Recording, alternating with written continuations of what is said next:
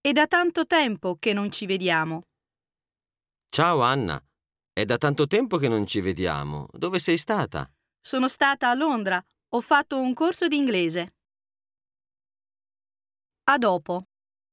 Allora ci vediamo più tardi. Ciao, a dopo. A domani. Ora vado via. Ci vediamo domani. Ciao, a domani.